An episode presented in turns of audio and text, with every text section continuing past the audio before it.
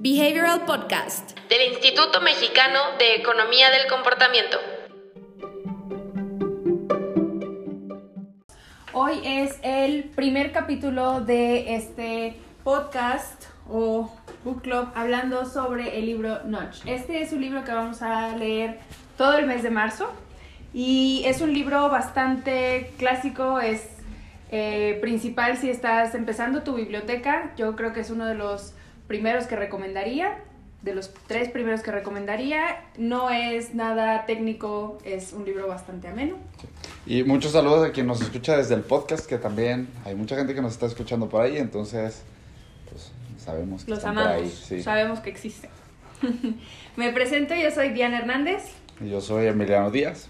Y bueno, eh, como les dije, vamos a leer Notch todo el mes de marzo.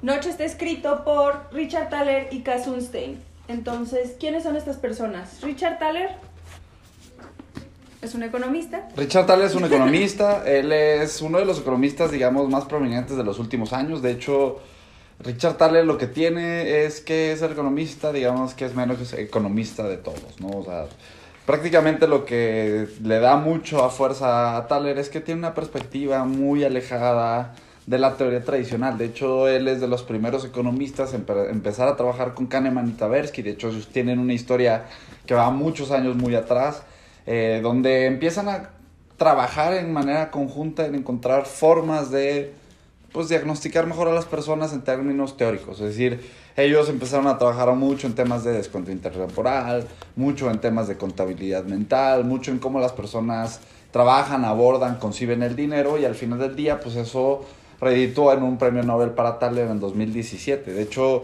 digamos que Thaler es el primer economista del comportamiento como tal en recibir Nobel, aún y cuando, digamos, eh, desde los 50, bueno, desde, desde hace muchos años Herbert Simon había recibido ya eh, Un premio Nobel. ¿no? También Kahneman, pero todos ellos realmente llegaron eh, o fueron quienes empezaron a hablar de estos temas. Thaler, digamos que es el que el primero en ya estar eh, completamente brandeado como un economista del comportamiento.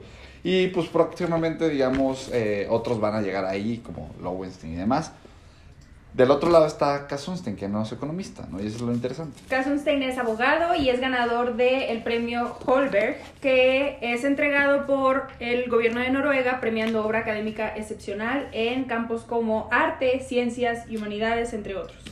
Eh, Cass Sunstein ha escrito bastantes libros. Este es otro bastante conocido de Cass Sunstein, Why Not? Eh, este es un poco más reciente, How Change Happens, que creo que salió el año pasado. Y este de Simpler, que creo que salió en 2017. Cass Sunstein escribe muchos libros, muchos libros. Estos son solamente algunos de los muchos que ha escrito. Y para el próximo año, tiene, bueno, para este año, Sí. tiene planeado también liberar bastantes libros. Y Sunstein es una persona, digamos, bien, bien diferente a la persona tradicional que te encuentras en este medio, porque Cass Sunstein es una persona que lleva muchos años trabajando con conceptos de cambio de comportamiento desde las leyes, desde el enfoque exactamente de regulación. Y es interesante eso porque al final del día, eh, la perspectiva que tiene Sunstein de cómo debes abordar el tema de cambio de comportamiento es muy importante. De hecho, Sunstein trabajó durante muchos años en la oficina, como jefe, digamos, de la oficina de regulación en el mandato de Obama. Y prácticamente lo que eso significa es que buena parte de las regulaciones que pasaron durante los primeros cuatro años de gobierno de Obama estaban checadas, estaban, digamos, de cierta manera eh, ajustadas por la perspectiva de Sunstein y su equipo. Y digamos que eso es poderoso, porque al final del día, aun y cuando la perspectiva de regulación no depende mucho de lo que pasa en la cabeza de las personas, no toca realmente muchos de los temas asociados a heurísticos y demás, la regulación es un mecanismo de cambio de comportamiento súper poderoso. Entonces, el juntar a estas dos personas, el juntar a una perspectiva económica basada mucho más en incentivos y elementos de contexto como parte central de la decisión, con una persona que está más enfocada en plasmar las reglas y a través de cómo las reglas puedes cambiar comportamiento, creas entonces este enfoque muy, muy, muy asociado a una decisión, y, y es bonito, porque es decir, el enfoque que se plantea mucho en Noche es este enfoque de arquitectura de decisiones, Decisiones. ¿no? Exacto. Cambiar comportamientos a través de la arquitectura de decisiones. ¿Qué es este concepto, o qué puedes decirnos, Diana, del concepto de cambiar comportamientos a través del diseño de una arquitectura, de una decisión? Bueno, pues la arquitectura de decisión es un concepto bastante importante que vamos a estar revisitando muchas veces durante la lectura del libro. Y eh, la arquitectura de decisión es básicamente cómo se estructura el contexto o eh, ciertos mensajes para que unas personas tomen una decisión que les conviene más que otras. Vamos a ver cómo este tema se relaciona un poquito más con Notch, que es un Notch, también vamos a, a hablar sobre eso hoy. Pero eh, algo muy importante que mencionan los autores es que todo el mundo es arquitecto de decisiones y que Mm. todas las decisiones tienen una arquitectura, sea buena o sea mala, pero todas las decisiones tienen una arquitectura de decisiones. Y digamos, lo interesante del concepto de arquitectura de decisiones es que pone dentro o pone en el centro de la toma de decisión de la persona esta idea de que el contexto es fundamental. Es decir, inicialmente las, los primeros approaches del lado de la economía respecto a cómo las personas toman decisiones estaban muy enfocados a la detección de los incentivos y del valor asociado a esa decisión. Así es. Digamos que con esta perspectiva y la perspectiva en general de, de la economía del comportamiento es quitar el peso de la decisión únicamente en los elementos de valor y pasar o trasladar parte del valor de esto al contexto. Es decir, la interacción entre la persona y los elementos que hay en el contexto es lo que va a determinar la decisión. Exactamente. Eh, Y otro concepto muy importante es el paternalismo libertario. Eh, también es un contexto que ha generado, un concepto que ha generado mucha confusión por el uso de estos dos términos, paternalista y libertario. Y bueno, el paternalismo libertario se podría definir o asociar con poner a las personas dentro de un pequeño corral, Sí. pero dándoles la opción de siempre poder salir. Entonces es ponerlas en un corral, pero el corral tiene que tener la puerta abierta porque la persona puede tomar activamente la decisión de no ser parte de esto Sí. y entonces salir y hacer las cosas que prefiera hacer. Justamente, es decir, digamos, la idea de tener una arquitectura de una decisión es poder incidir en esta decisión. Ujú. Entonces, es decir, es muy importante, otra vez, regresándonos un poquito al concepto de arquitectura de decisiones, ¿no? Es decir, este concepto de arquitectura de decisiones representa en el fondo lo que trae la economía del comportamiento a la mesa. El, la idea justamente del paternalismo libertario es lo que abona la perspectiva de que funciona todo esto. Es decir, prácticamente el concepto y el libro Noches o nos presenta cómo se enfrentan estos dos enfoques de tanto cómo se toman decisiones y cómo se inciden las decisiones de la gente. Es decir, en este libro van a encontrar mucho la idea de que la decisión está basada en un contexto. Y justamente la parte que abona Sunstein es cómo tienes tú la posibilidad y la ética detrás de incidir en esta decisión. Entonces, digamos que en agregado, ¿no? La arquitectura de una decisión nos implica y nos dice que la decisión de la persona está basada en el contexto y los elementos de este contexto y que es responsabilidad, digamos, o que es posible más bien para las personas que controlan el diseño de este contexto, el regular. Sí. El regular qué elementos de ese contexto están presentes. Y los, di- digamos, regresándonos a temas o al lenguaje muy coloquial, esto lo que significa es que nosotros, como diseñadores de contextos, podemos determinar qué elementos de valor pueden estar presentes en la decisión de la persona y cuáles no. En última instancia, esto es prácticamente regulación de comportamiento. ¿Cómo podemos nosotros diseñar un contexto para cambiar el comportamiento de las personas? ¿no? Exactamente. Entonces, eso, bueno, eso es parte un poquito del paternalismo libertario, la arquitectura de las decisiones, es un poquito lo que vamos a, a leer y a revisar a lo largo de este libro. Es, les digo, conceptos muy importantes. Y Sí. otro concepto central, obviamente, notch, nos lleva a definir esto que es un notch. Definido por los autores, es cualquier aspecto de la arquitectura de decisiones que altere el comportamiento de las personas de forma predecible, sin prohibir opciones ni modificar incentivos económicos. Esto es bueno porque no vamos a modificar, eh, no vamos a ofrecer recompensas para, a las personas para que cambien su decisión, ni vamos a prohibir las opciones, que es un poquito lo que hablábamos con el paternalismo libertario. Les vamos a indicar un poco el camino, pero las personas igualmente pueden tomar la decisión activa de dejar de ser parte de cierta decisión, de cierto eh, programa, eh, ese tipo de cosas. Para cumplir con los requisitos, un notch debe ser fácil y barato de evitar.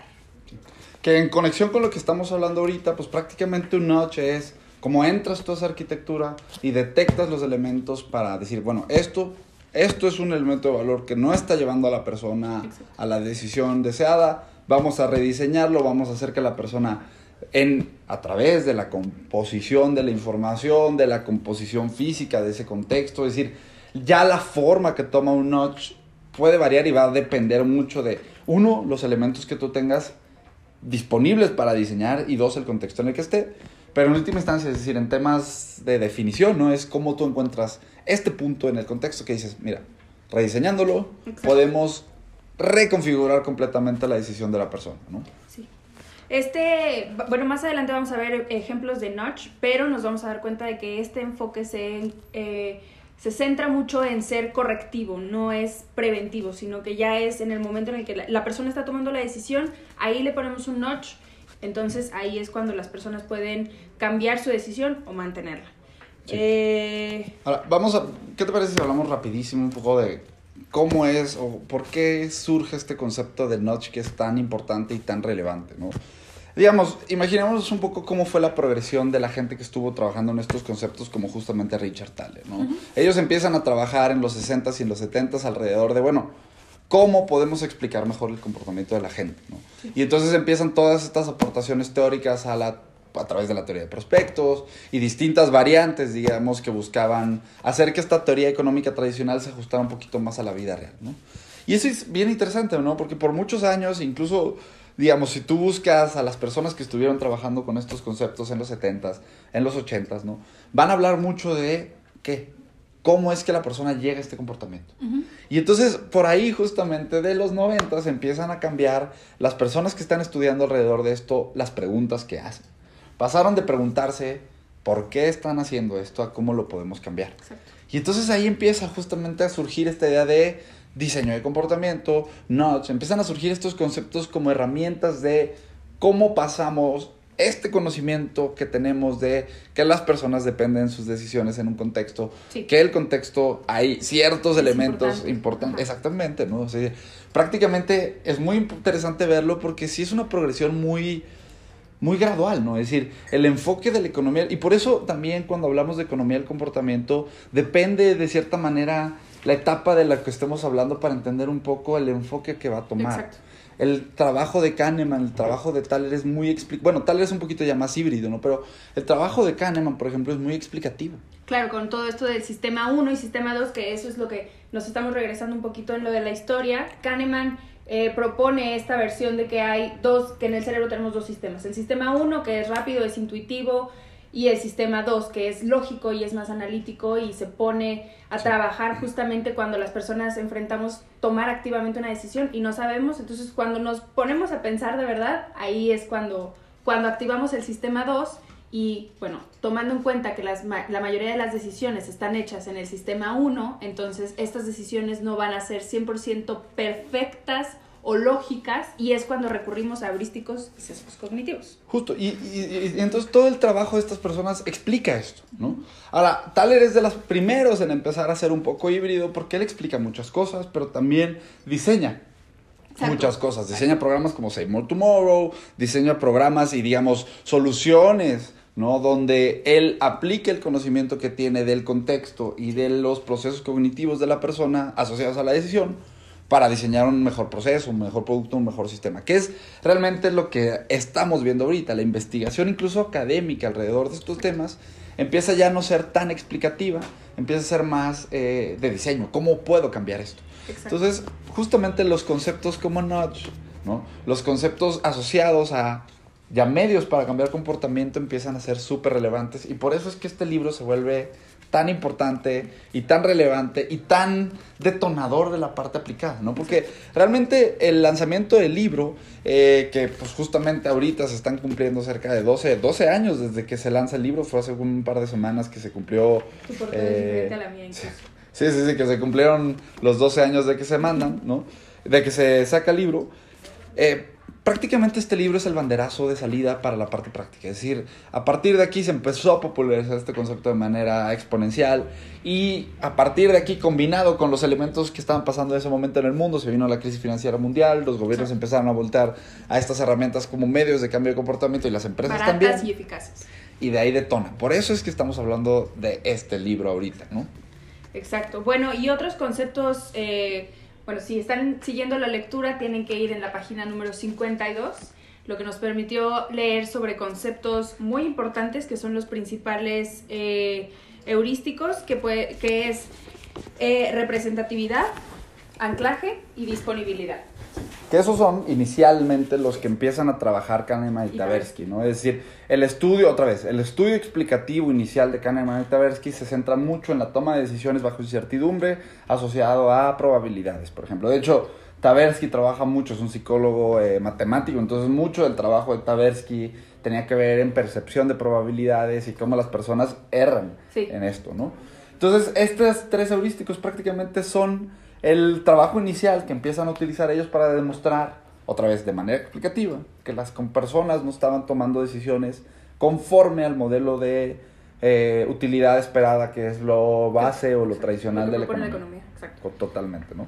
Eh, sumado a esto, también nos encontramos con que existe una situación de aversión a las pérdidas, que si nosotros saliéramos a la calle, un ejemplo muy bonito que me gusta bastante es este, que si nosotros saliéramos a la calle y nos encontráramos 100 pesos, tal vez para la tarde ya nos lo hubiéramos gastado en cualquier cosa. Pero si nosotros salimos a la calle y nos damos cuenta de que acabamos de perder 100 pesos, eso nos va a impactar de una forma mucho mayor y hasta en la noche vamos a seguir diciendo, no, es que mis 100 pesos, ¿dónde los dejé? Buscándolos en la cartera. Entonces, si sumamos todo eso a estos principios, nos vamos a dar cuenta que la verdad las personas no tomamos decisiones conscientes ni consistentes todo el tiempo. Correcto. Y entonces por eso se vuelve tan importante esta idea de entender la arquitectura bajo la que las personas están tomando decisiones y encontrar la manera de incidir. Exacto. en ella, ¿no? Justamente, y aquí, digamos, voy a hacer un paréntesis muy rápido, pero esto es muy importante porque al final del día, Notch es lo que representa de cierta manera el diseño de comportamiento, pero es una de varias herramientas, ¿no? Y entonces también empieza a ser muy interesante esto porque les digo, la progresión de la misma disciplina pasa y, y está tomando una, una dimensión muy nueva ahorita, donde ya empezamos a abordar directamente el diseño de comportamiento.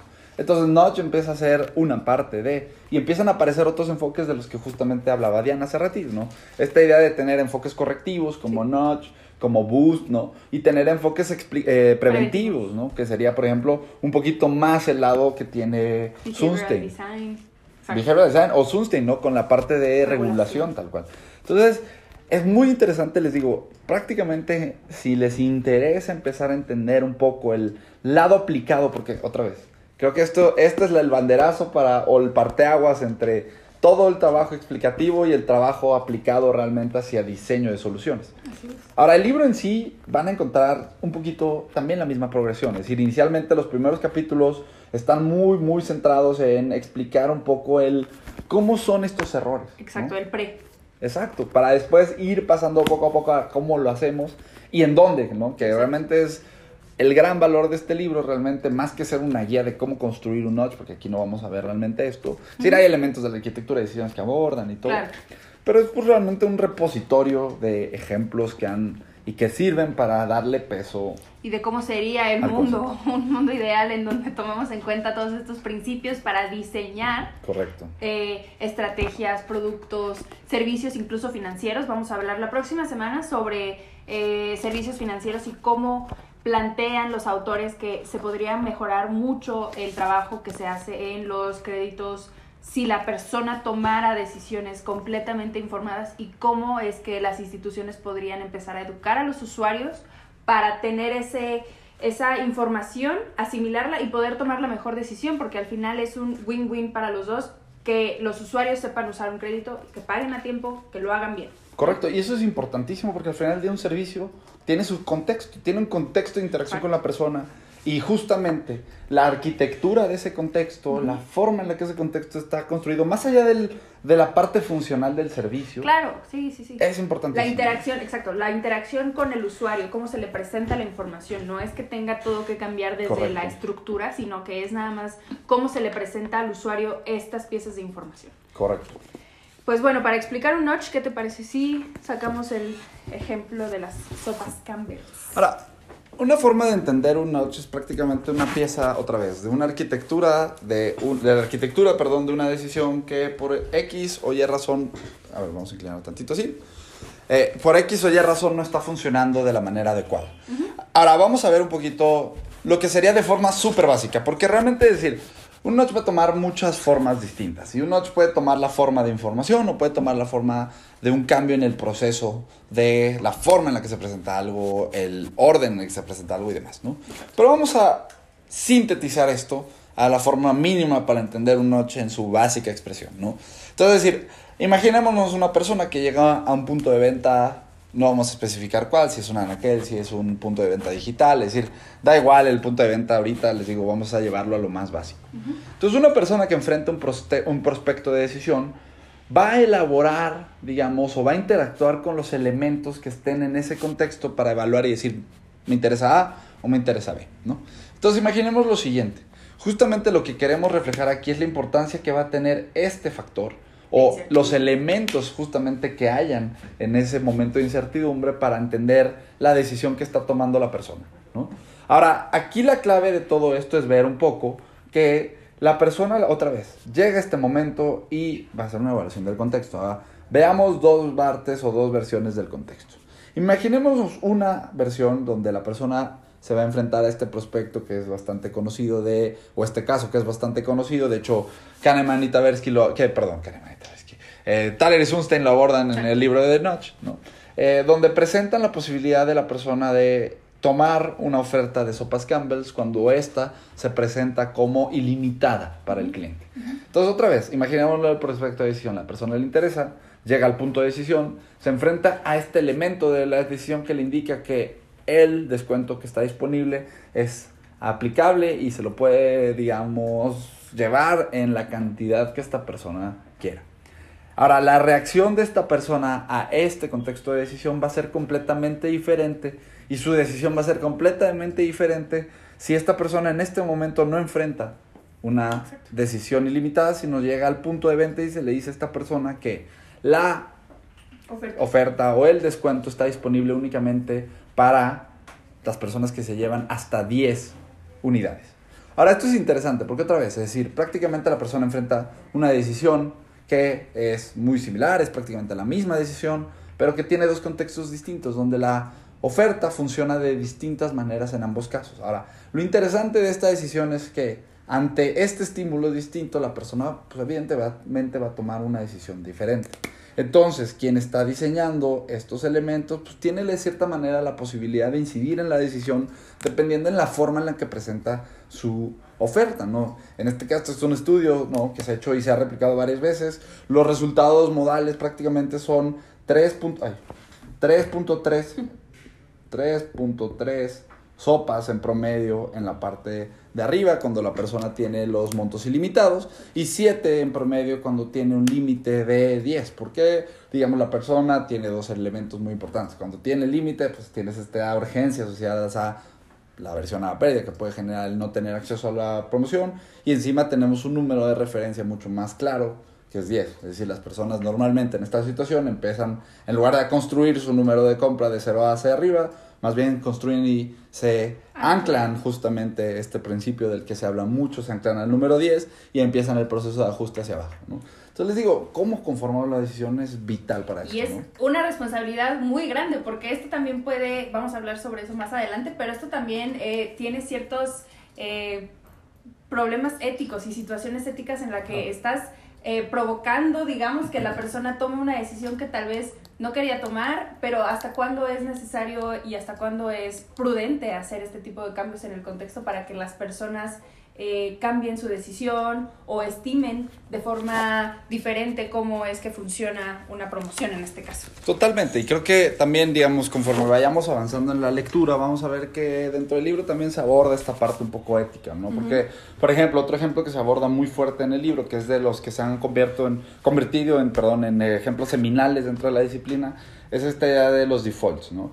Que al final la forma en la que construyes tú un formulario define de cierta manera la decisión de la persona. Justamente vamos a hablar de ese ejemplo la próxima semana, porque nos viene todo este tema de defaults, de ética, de elecciones de créditos, elecciones financieras. Correcto. Entonces, ese, ese es el siguiente capítulo. Correcto, pero es decir, es algo que también vamos a abordar en el libro, este concepto Muy ético, ¿no? Muy, exacto. muy importante, exactamente. Y pues bueno, eso es todo por el en vivo de hoy. Eh, recomendamos mucho esta lectura de libros si estás interesado en aprender sobre uno de los principales términos en la economía del comportamiento o conocer cómo podemos incorporar estos hallazgos Sí. a hacer eh, políticas públicas, estrategia y aplicarlo directamente para que las personas tomen mejores decisiones. Sí, correcto. Realmente les digo, es, es la lectura de uno de los libros, digamos, fundamentales en la disciplina que Clásico. marca la parte aplicada, ¿no? Entonces, pues justo vamos a ver y conforme lo vayan leyendo van a ver un acervo muy fuerte de ejemplos eh, que van a ir demostrando poco a poco distintos conceptos o distintas facetas de la importancia de diseñar considerando esta arquitectura de una Exacto. decisión, no solamente los Las elementos decisiones funcionales. no perfectas, ¿no? También diseñar considerando eso. Pues bueno, comparte este capítulo con quien esté empezando su biblioteca de economía del comportamiento y tenga que leer sobre este libro, que es un libro bastante potente, muy poderoso, con enfoques Sí. muy bonitos y aplicaciones muy bonitas. Nos vemos en el siguiente en vivo. Nos vemos. Adiós. Bye bye. Si quieres saber más sobre los libros y los temas que abordamos en el podcast, ingresa a nuestra página web ecomportamiento.org donde encontrarás libros, autores, blog y mucho más. Encuéntranos en LinkedIn, YouTube y Facebook como Instituto Mexicano de Economía del Comportamiento, en Instagram como imec.mx o en Twitter como ecomportamiento. No te pierdas las transmisiones semanales todos los viernes a las 10 a.m. hora Ciudad de México.